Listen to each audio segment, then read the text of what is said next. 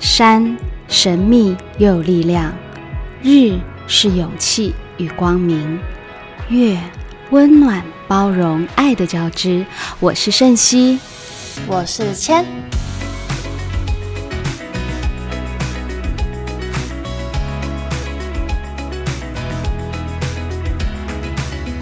Hello，大家好久不见，好久不见。Yes，终于又过了两周，时间 always 这么快。千，其实我们是同一天录音的。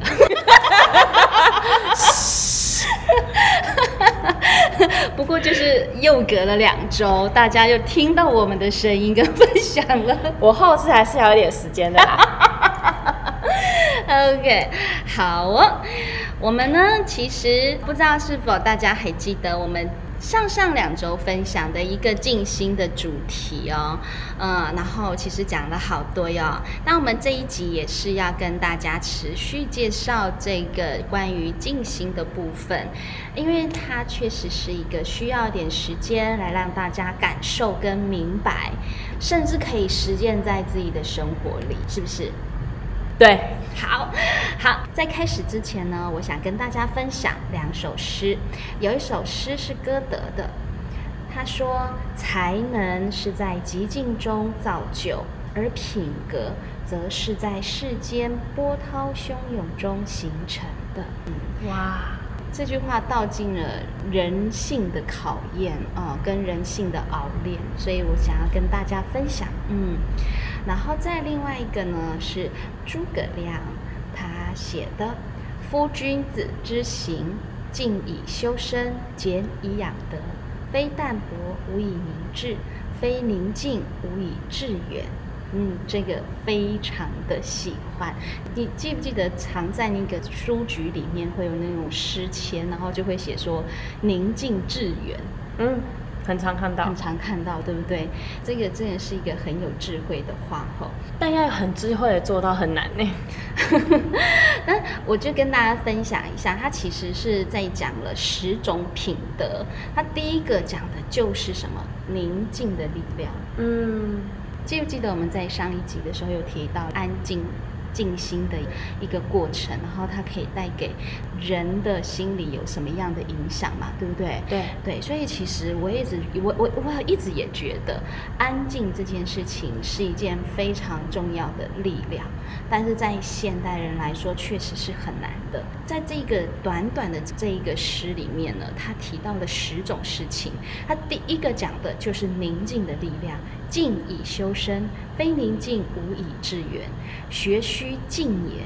诸葛亮告知孩子，宁静才能修身养性，静思反省。不能够静下来，则不可以有太多有效的计划未来。而且学习的首要条件呢，就是要有宁静的环境。嗯，现代人都是很忙碌嘛，嗯、所以真的要有一个安静的时间，确实很难。那很多人觉得说，安静下来就是哦，我可能就是听音乐啊，哦，或者是跳舞啊。那其实他这里所谓的安静下来，真真实实的自己跟自己相处，嗯，没有任何的外力借力。好，那他其实有提到十种嘛，那十种我就再简单的讲一下就好了。那我其实只要讲的是一个宁静的力量，这个是古人圣贤都是一直在提醒后辈的事情嘛，哈。好，但是他第二个讲的就是一个节俭的力量，然后再一个是计划的力量，学习的力量。他学习的力量呢，也在告诉我们说，夫学须静也，才须。学也，宁静的环境对于学习有很大的帮助。当然要配合专注的平常安静心，就会事半功倍。我觉得这说的非常好。我们现在很想要快速学习啊，快速到位，感觉你才厉害，你才怎么样怎么样。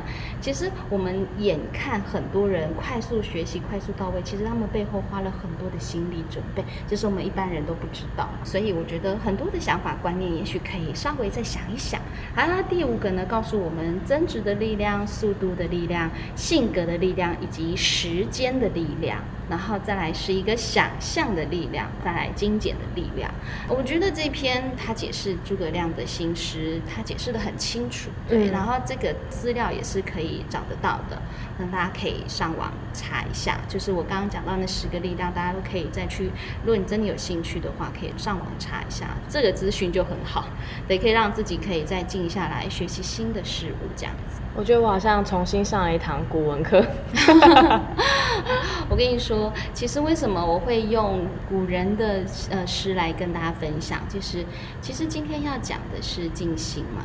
那静心跟静坐，其实这些东西不是说哦，感觉你要修行了，嗯 感觉你好像要做什么改变或是什么，其实都不是，它就是一个生活的习惯。嗯，对，它真的是超越了宗教，或是一个你想要得取到一个特别的体验这件事情。我觉得这个静心是每一个人都可以做到，小朋友都可以做到的。嗯然后你很你年纪大的，或是真的很忙碌的，都可以做到的事情。对，所以它其实跟我们很相近的。我只是想跟大家好好分享这件事情，透过表演的立场，透过表演的角度来跟大家分享。嗯好哦，在上一堂课有说，我在表演课里面第一堂课带的就是会静心。那为什么我会选择要静心呢？选择静心这件事情，它也有包括所谓的静坐啊、冥想啊等等之类的。但是呢，嗯、冥想这件事情我们就先不说，因为它是另外一个系统的学习嘛。嗯那我们就简单的先说一个静坐跟静心。静心是一你自己的心理状态，但是静坐是你所选择的方式去进行静心。哦，好酷哦！嗯我第一次这样听说这个差别。所以，说上次上一集我就讲了，静心对我来说，它就是一个内心的状态。嗯它去做一个调整。静坐呢，它就是一个工具，然后它能够让你透过这样的练习，放下你心中累积很多的一些杂念，或是很不一样的思想，不管是正面的还是负面的，它能够让你有一个时刻，然后透过这样的练习，然后让你面对你自己，然后直到你可以感受到你在这个当下是快乐的。嗯嗯嗯，所以其实静坐的练习也可以帮助你的身体跟心灵维持在一个平衡的状态。就像我们看新闻，常常有很多我们无法理解的人类的行为。嗯嗯，这些人类的行为有的时候真的是失衡了，但是当事人都不自知，甚至身边的人也没有办法有机会可以协助他们或是疏导他们。当我们身边都没有这样的人的时候，我们就要想办法自身去找到一个疏通的管道。嗯，所以所谓的静心这件事情，很多人就说，那是不是一定要坐下或什么？但是我其实，在课堂上并没有很明确的坐下。没有，对我在课堂上都怎么做？它是一个没有形式的。你 这个回答真的是，没有啦，嗯我们其实大部分都是先躺下，嗯嗯，对，嗯然后先让自己冷静下来，把自己的感官还有自己的呼吸先调整到一个比较平静的频率里，再开始慢慢进入到更深层的进行，这样。对，讲的很好。这个是在我的表演课里面嘛，会嗯带大家练习的。我我这样的开头其实也没有刻意一定要鼓吹大家从静坐、饮食啊、运动，然后追求一个精致的人生。我没有，因为我自己也不是这样子类型的、哦。我也不是，对，太累了。对，就是说它是一个练习。当你察觉到你需要这样工具的时候，那就用这个工具让自己静下来。有的时候我们人也会觉得我需要，但是我不想用它，这这个时候也都会有。对，对啊，所以就一切都是顺其自然，在你的身体，在你的精神状态你需要的时候，你知道有这个工具，那你就选择它，使用它。嗯就是这么简单。所以其实，在表演课里啊，静心的开始，静坐的开始，就会有一全新的开关嘛。嗯你就要学学习新的知识，你要学习新的能力。第一件事情呢，就是要放下所有外在的标准，然后用从新的眼光来看待自己。很难呢。当然很难啊，因为第一堂课绝对做不到，所以人家说第一堂课学一堂课的表演课，我真的也是觉得很困扰，因为我觉得说，嗯，一堂课里面我到底让你们开心快乐也是可以啦，但是其实说表演的第一步，我们常讲就是什么认识自己，做好自己啊，对不对？好像要。呈现更好的自己，对不对？但是其实这个时候的说法，回过头都是要因为你觉得你自己是幸福快乐的哦。对，那你。现代人其实对于我要认为我自己是幸福快乐这件事情很难，因为标准不断在提高，要求也不断的在变多，所以我觉得在表演课里面学到的一很基本的东西，就是我今天做这个练习，短短的一个练习，然后每一次都慢慢去累积，去感受到你本身自我的生命的本质。哦，那我觉得大家可以先感受到说，哦，我要幸福快乐，但确实很难。但是我要怎么样透过这样的练习，先认同你自己的存在性，感受到你自己存在的本质。嗯嗯，这个不关乎宗教，也不关乎意识价值，真的就是你个人的存在性，贴回最自己的本心。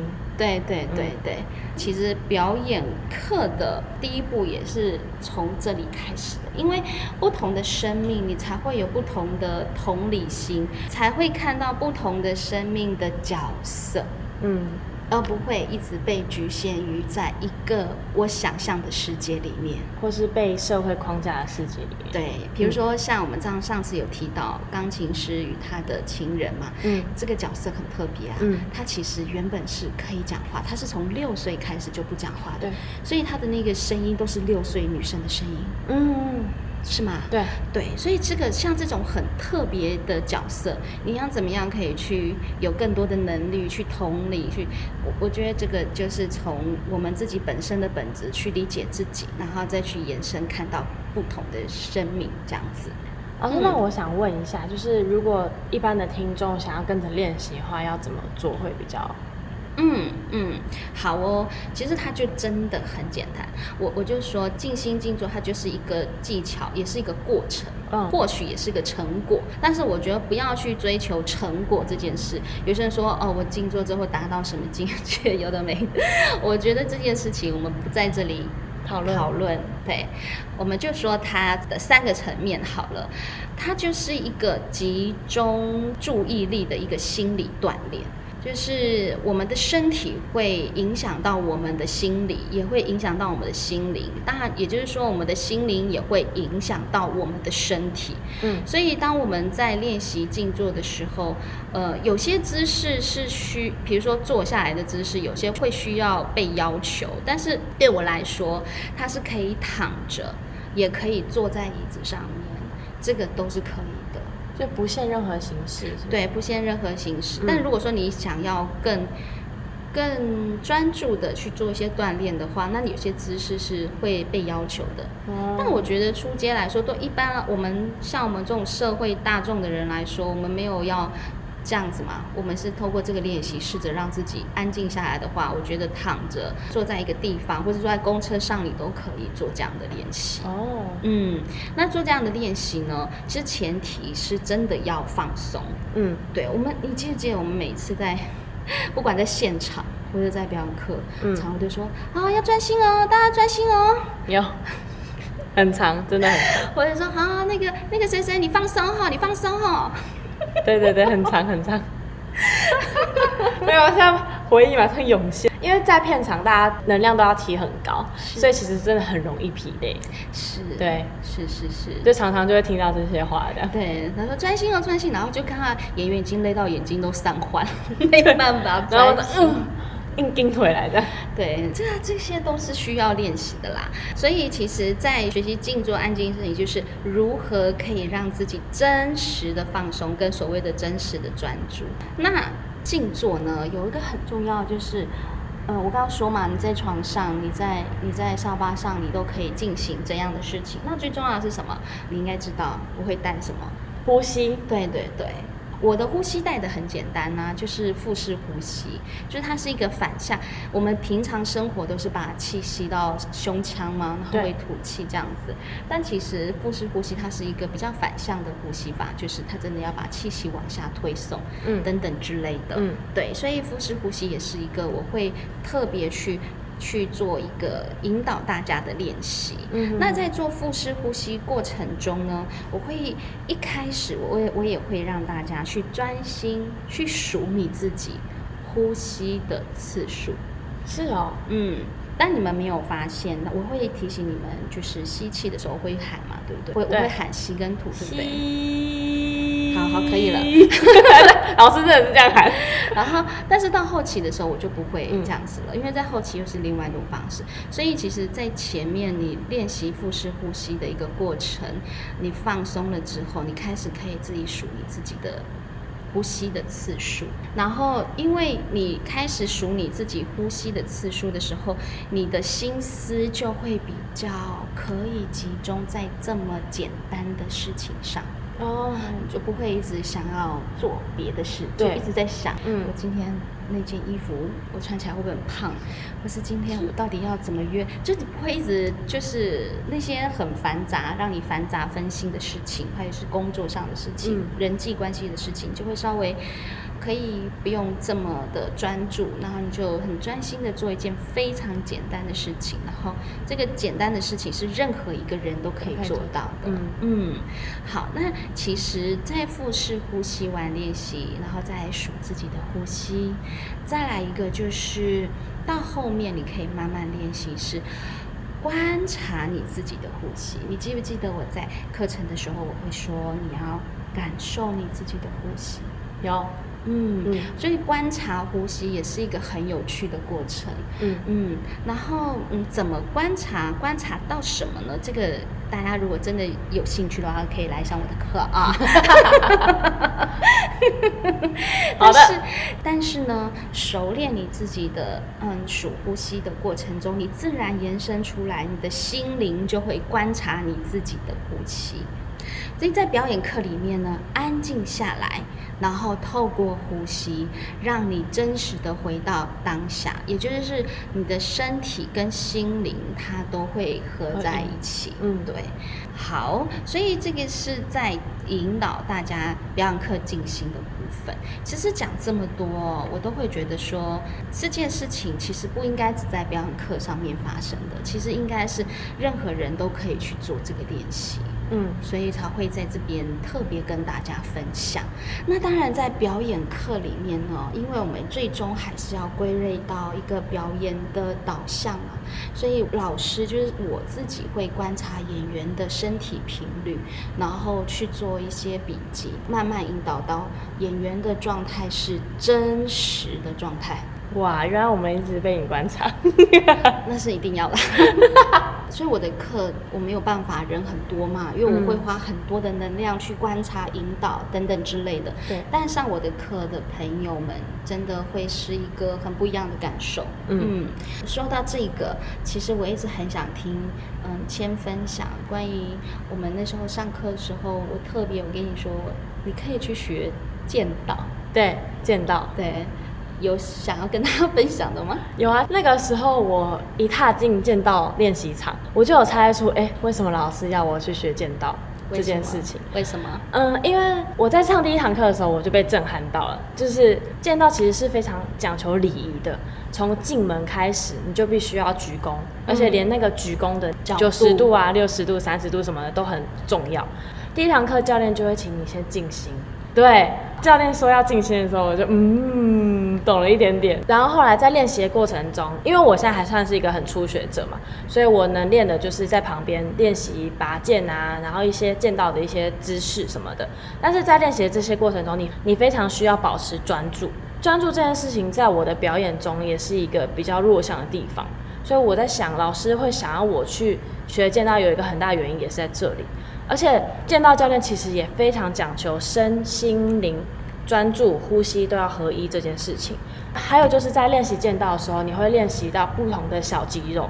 虽然我的身体是有接受过训练的，但是它都是一个比较大方向的，比如说像跳舞啊、芭蕾啊这种，都是一种大方向的肌肉的训练。但是剑道的话，它就会有很多小小细微的需要你去运用，然后需要你去练习。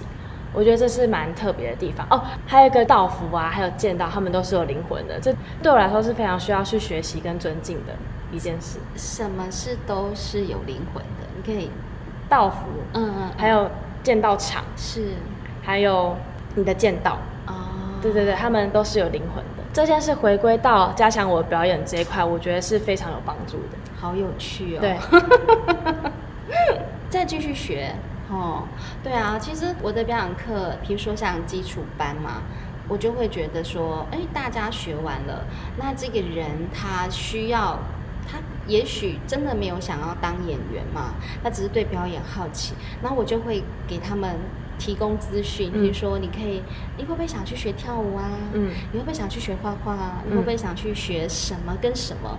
我就会尽量推荐在业界的其他的表演艺术课程。嗯，因为这就很有趣。你也许不想当演员，但是你从其他的创作里、其他的艺术学习，你开始可以。陶冶你自己，你可以去更认识你自己，你甚至可以更多的锻炼自己。对我觉得剑道对我来说就是表演课结束后非常非常好的一个训练。所以其实，在课程里也是这样，我们可以先学会安静，然后我也不会刻意要要求你们做什么表演。嗯。有感受，就是我我不会一开始就是拿剧本然后要你去 演戏，那个都是到很后面的状态，嗯，都是让你们一直不断的去做一些很重要的一些个人质地的表演质地的训练，对，所以不会一直要要求你们怎么样去，好像要去表现自己或什么之类的，只会一直不断的开发跟引导你们自己的能力。老师，我想分享一下我对于你你说安静这件事情我很有印象的两件事。第一件事情就是那个时候你上基础班的课嘛，然后有一个学生他安静下来的时候，你要他摸着自己的心，嗯，然后他就大哭，因为他好像我从影片上面看到他好像真的听到他自己的最真实的声音。我其实看到那个影片的时候，我也跟着哭。对我来说，我也看到了平静，看到了安静，这样。每一个人都有不同主题的呈现，这个学员他呈现的是安静嘛？嗯，对，那。他本身就是一个创作者，嗯，他本身就是还不错的舞蹈舞蹈者。那他想要学表演原因，我相信他想要更深的探究他自己。对我来说，我是一个。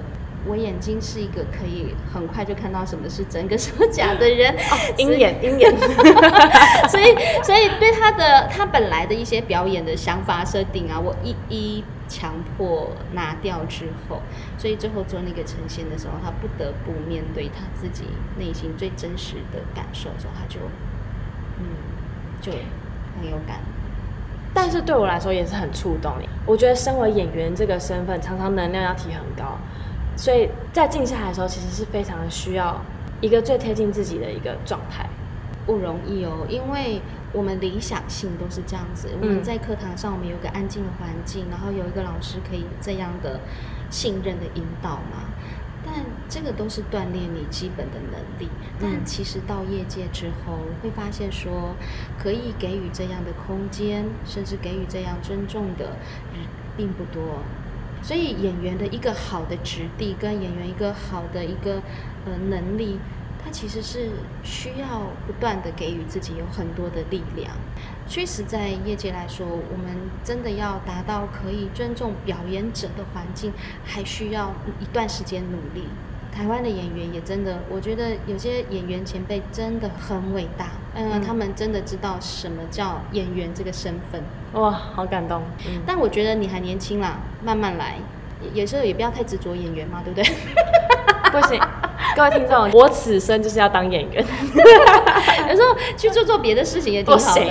哎，我也做过很多哎，就做过卖彩券的。我已经做了很多了，好不好？对我来说，不行不行。OK，好哦，聊这么多，不知道大家会不会觉得太沉重？哎，会吗？会不会很沉重啊？这个？但我觉得这一集本来就是一个需要安静仔细去聆听的一集，这样。嗯嗯嗯，希望大家有所得哦。嗯那很多时候，呃，我讲的也未必是真的是百分之百的正确哦。嗯所以其实听众朋友们听的时候，你们嗯可以感受，然后可以自己去想一想，诶，什么样的事情才是最适合你的嘛？嗯，对不对？嗯，好，我们一样哦。这一周有电影的推荐，是什么呢？哈哈哈！我要推荐一个电影叫《过于激进的尘嚣》。哇哦，这部电影啊、这次我就没看过啦。这部电影是一二零一四年乌克兰的剧情片，然后这也是一个导演他第一次长片的处女作。对，嗯这部片很特别，是它是以聋哑学校为背景，然后全程呢没有人声，嗯只有手语跟环境音声音。嗯那其实这有点违背真实啦，因为其实手语聋哑人在比手语的过程中是很激烈的，因为他们要透过身体跟声音表达他们的语言跟感受。嗯在现实生活当中来讲，不可能像这部电影这么安静。嗯但是我觉得这部电影它就是很强烈的风格，它不让演员出声音，嗯然后只有动作嗯跟呼吸。嗯酷哎、然后里面的人高中生嘛，所以都很年轻。我自己那个时候看的时候是在电影院里面看的，我非常的震撼。原来没有台词，没有声音，然后没有音乐，只有环境这件事情的时候，我们原来身处在一个这么嘈杂的环境里面。哇，好想去看哦。对，我也推荐大家可以有时间可以看这个表演里面呢，它就有很多的表演细节，所以有很多电影真的要到电影院。对去看。嗯我那时候看的时候，真的他们的呼吸、他们的手指头的颤抖，然后甚至他们的走位，都让我觉得很震撼。嗯。哦然后这个在讲男生高中生为主角，到了学校聋哑学校，就进行了一系列的校园霸凌。嗯这些所有的校园霸凌里面，其实他们都主要都有只有一个诉求，就是如何生存。这个男生呢，从一开始单纯进入到这个学校被霸凌、被欺负，然后后来他们还有分配夜间的工作，高中生晚上去卖淫，然后还有就是高中生男生呢负责谁护送这样，然后他因此就认识了一个女生，然后这个女生就跟他谈起恋爱了，然后这个男生就突然转变了另外一个人，后来这个女生怀孕了，然后孩子自己两个高中生没有办法生小孩嘛，嗯对，所以男生就就为了这个女生，然后就去抢劫啊、偷东西啊，把钱拿给她，然后她想去堕胎。所以这部片唯一出现的人的声音就是这个行为，就是在做堕胎的时候发出的声音。这个女的对这个情感就很失望，然后也那个时候他们就一直想说要远离自己的国家，去别的国家生存。他们就透过其他的关系，然后拿到了护照。然后后来这个男主角很生气，因为他为了他做尽了所有的黑暗的事情。既然这个女的还要选择离开他，所以他一气之下就把护照都吃进去，这样子怨恨所有社会的一切，包括他的学校。的男生就是霸凌他的男生，所以他就趁那些男生在睡觉的时候，就把他们一一解决掉，在一个非常安静的环境里做了无比残忍的事情。所以这部电影的强烈感很重。那会想推荐大家，是因为没有声音的表演里面，你要怎么样可以让自己有这么多的表演能量跟表演的能力呈现？我觉得其实真的要从最基本的。你可以在安静中，然后找到自己的能量，然后找到自己创作的方式，嗯然后一直持续。嗯这也是一个很重要，对表演者很重要的一个功力。怎么了？没有，我觉得光听老师讲解这部电影的大纲，我就觉得天哪，很震撼。我也必须讲，像这样的比较欧美系的电影，他们对于表演者的标准想法，其实跟东方人还是不不太一样的。哦，嗯，他们对于表演者是他们的连身体都是一个表演，对所以他们基本上对于裸肉这件事情是没有在意的。嗯对对对，所以其实嗯，这个是不同国家不同属性，但是可以看看原来在那个时候他们的表演是怎么样？怎么样？今天这集我真的上了一课。哎呀，会不会太硬啊？不会不会不会，收获良多。嗯，好好，我们分享到这边啊，静心呢。到静坐，它都有过程嘛。然后其实分享的也都是在于透过表演的立场来跟大家分享。收听的人呢，对象也有不一样的收听的身份。嗯，那我觉得就是一个互相分享一概念就好了，大家不要太对号入座。那我们下一次会导就是怎么样是透过呼吸来达到一个表演者的一个状态。没错，呼吸在表演里面真的超级重要 啊！对呀，但是这这些事情都是细节，对，它是一个不重要，但是却又很大的存在的力量。好，那我们今天就到这边，谢谢大家来听我们这一次的分享，我们下下周见喽，拜拜，拜拜。表演不只是在舞台，而是在生活里慢慢找寻到属于你的舞台之光哦。欢迎大家多多关注三日月表演笔记，也欢迎大家订阅、分享、留言、按赞，还有五星好评哦。